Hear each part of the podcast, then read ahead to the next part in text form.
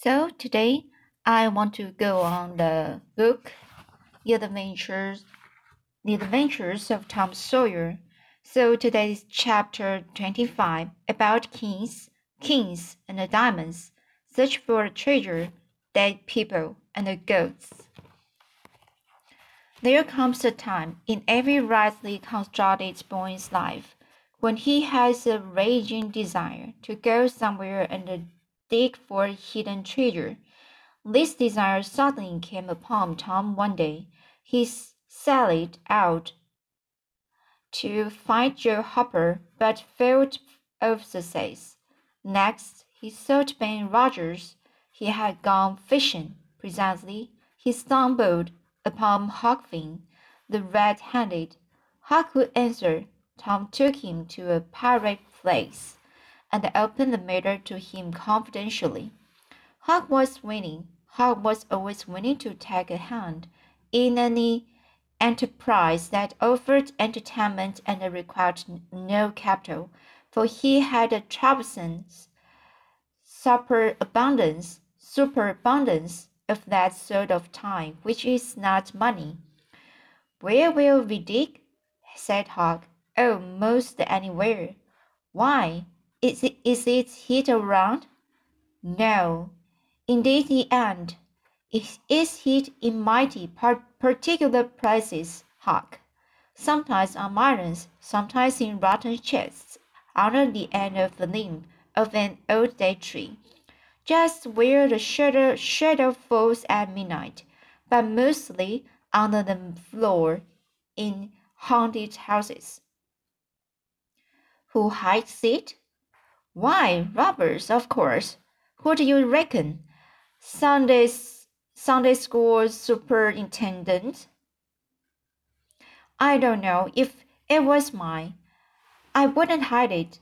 I'd spend it and have a good time. So would I, but robbers don't do that way. They always hide it and leave it there. Don't they come after it any more? No. They think they will, but they generally forget the marks, or else they die. Anyway, it lays there a long time and gets rusty, and by and by somebody finds an old yellow paper that tells how to find the marks. A paper that's got to be ciphered over about a week because it's mostly signs and hieroglyphics. Hieroglyphics hieroglyphics, pictures, and things, you know, that don't seem to mean anything. Have you got one of them papers, Tom? No. Well, then, how are you going to find the marks? I don't want any marks. They always bury it under a haunted house, or on an island, or under a dead tree that's got one limb sticking out. Well, we will try Jackson Islands a little, and we can try it again sometime.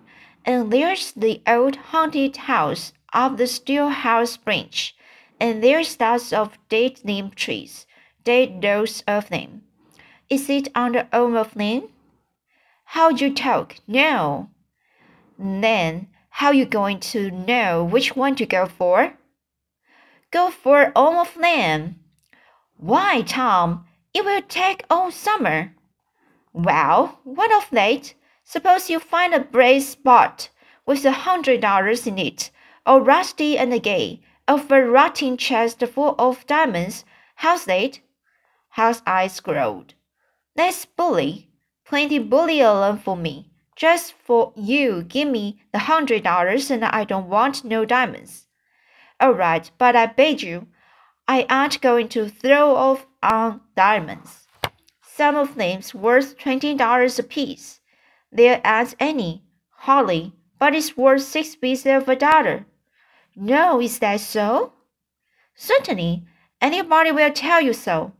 Hasn't you any seen one, Huck? Not as I remember. Oh, kings have slithers of them. Well, I don't know no kings, Tom.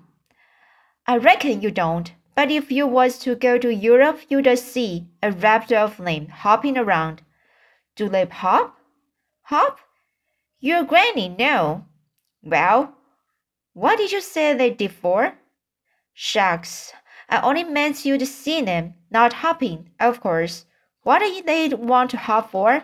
But I mean, you'd just seen them, scattered around, you know, in a kind of a general way, like that old humpbacked Richard. Rod Richard? What's his other name? He doesn't have any other name. Kids don't have any but a given name. No, but they don't. Well, if they like it, Tom, all right, but I don't want to be a king and uh, have uh, only just a given name, like a nigger. But say, where are you going to dig first? Well, I don't know. Suppose we tackle that old dead limb tree on a hill together side, the other side of Stillhouse Branch. I'm agreed. So they got a crippled pick and a shovel and set out on their three mile tramp. They arrived hard and panting, and threw themselves down in the shadow of the night, neighboring, neighbor, neighboring elm, elm to rest and have a smoke. And that is, said Tom. So do I. Say, Hawk, if we find a treasure here, what are you going to do with your share? Well, I will have a pie and a glass of soda every day, and I will go to every circus that comes along. I bet I will have a gay time. Well, aren't you going to save any of it? Save it? What for? Why? So as to have something to live on by and by. Oh, that ain't any use. Pop will uh, come back to to this year Leisure Tom someday and get his class on it. If I didn't hurry up, and I tell you he'd clean it out pretty quick. What you going to do with your Tom? I'm going to buy a new drum and a sure enough sword and a red necktie and a boar pop and get married. Married? That's it. Tom, you, why, you ain't in your right mind. Wait, you will see. Well, that's the foolishest thing you could do. Do get Pop and my mother. Fight. Why, they used to fight all the time. I remember mighty well. There ain't anything the girl I'm going to marry won't find. Tom, I reckon they are all alike. They will all come a body. Now, you better think about this a while. I tell you, you better. What's the name of the girl? It ain't a girl at all. It's a girl. It's all the same, I reckon. Some says girl, some says girl. Both right, like love. Anyway, what's her name, Tom? I will tell you sometime, not now. All right, that will do. Only if you get married, I will be more lonesome, lonesomer than ever. No, you won't. You will come and live with me. Now stir out of this, and we will go to digging. They worked and sweated for half an hour, no result. They toiled another half hour, still no result. Hawk said, Do they always bury it as deep as this? Sometimes, not always, not generally. I reckon we haven't got the right place. So they chose a new spot and began again. The labor dragged a little, but still they made progress. They pecked away in silence for some time.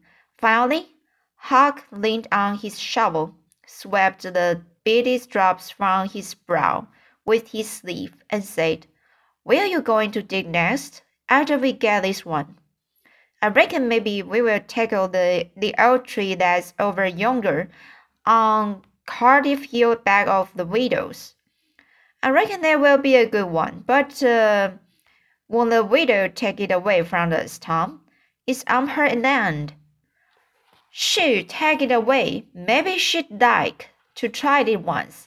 Whoever finds one of these heat treasures, it belongs to him. It don't make any difference whose land it's on.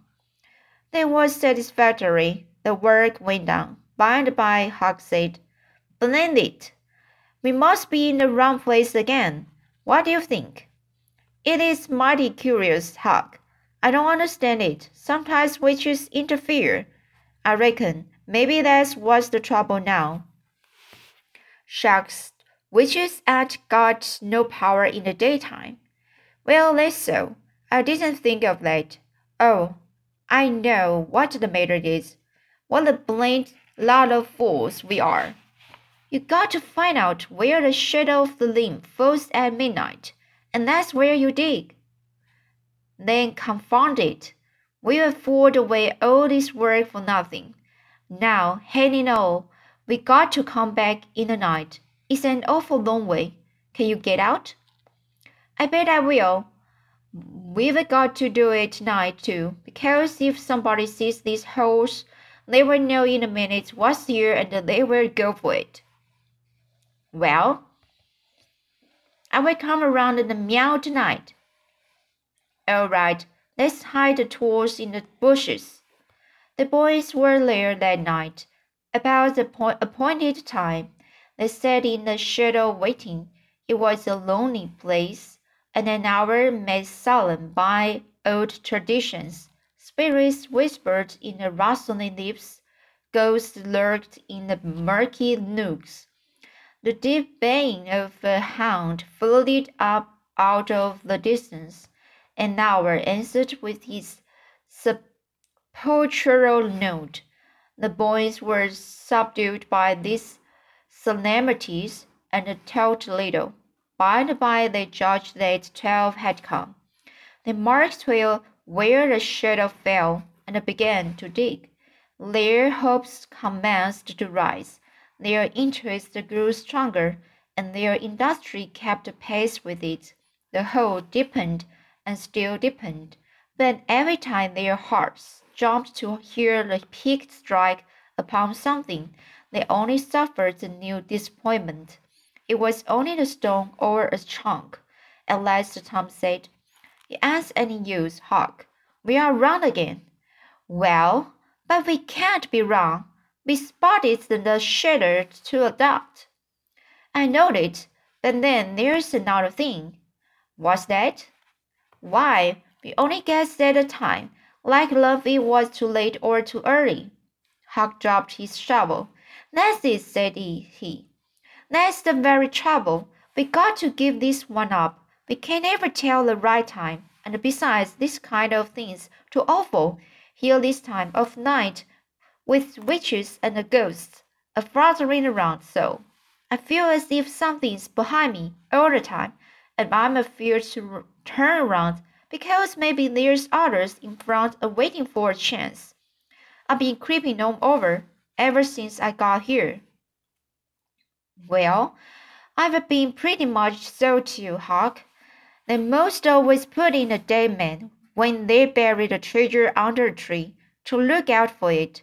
Lordy, yes, they did. They do. I've always heard it.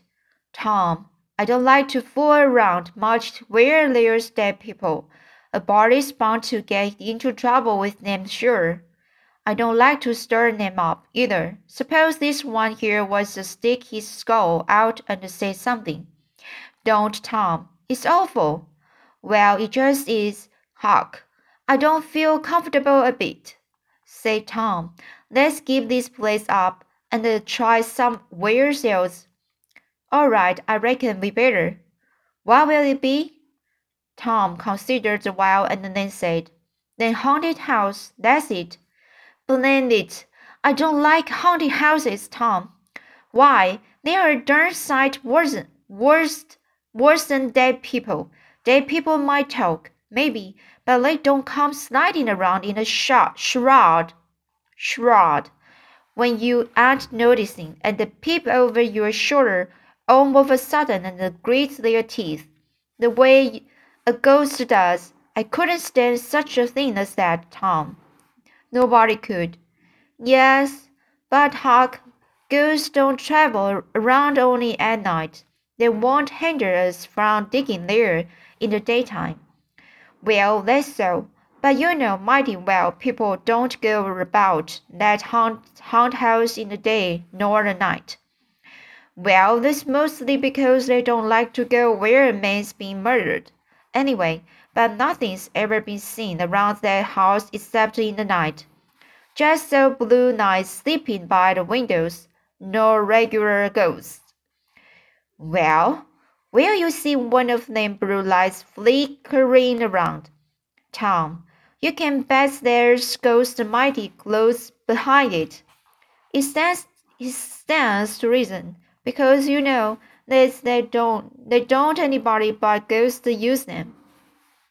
Yes, that's so. But anyway, they don't come around in the daytime. So what's the use of our being afeard? Well, all right, we will tackle the haunt house if you say so. But I reckon it's taking chances. They had started down the hill by the time by this time. There in the middle of the moonlit valley below them stood the haunted house, oddly isolated, its fences gone long ago, rank weeds smothering the very doorsteps, the chimney crumbled to ruin, the window sash sashes vacant, a corner of the roof caved in. The boys gazed a while half expecting to see the blue light flit past the window, then talking in a low tone, as befitted the time and the circumstances, they struck far off to the right, to give the haunt haunted house a wider berth, and took their way homeward, homeward through the woods that adorned the rearward side of Cardiff Hill.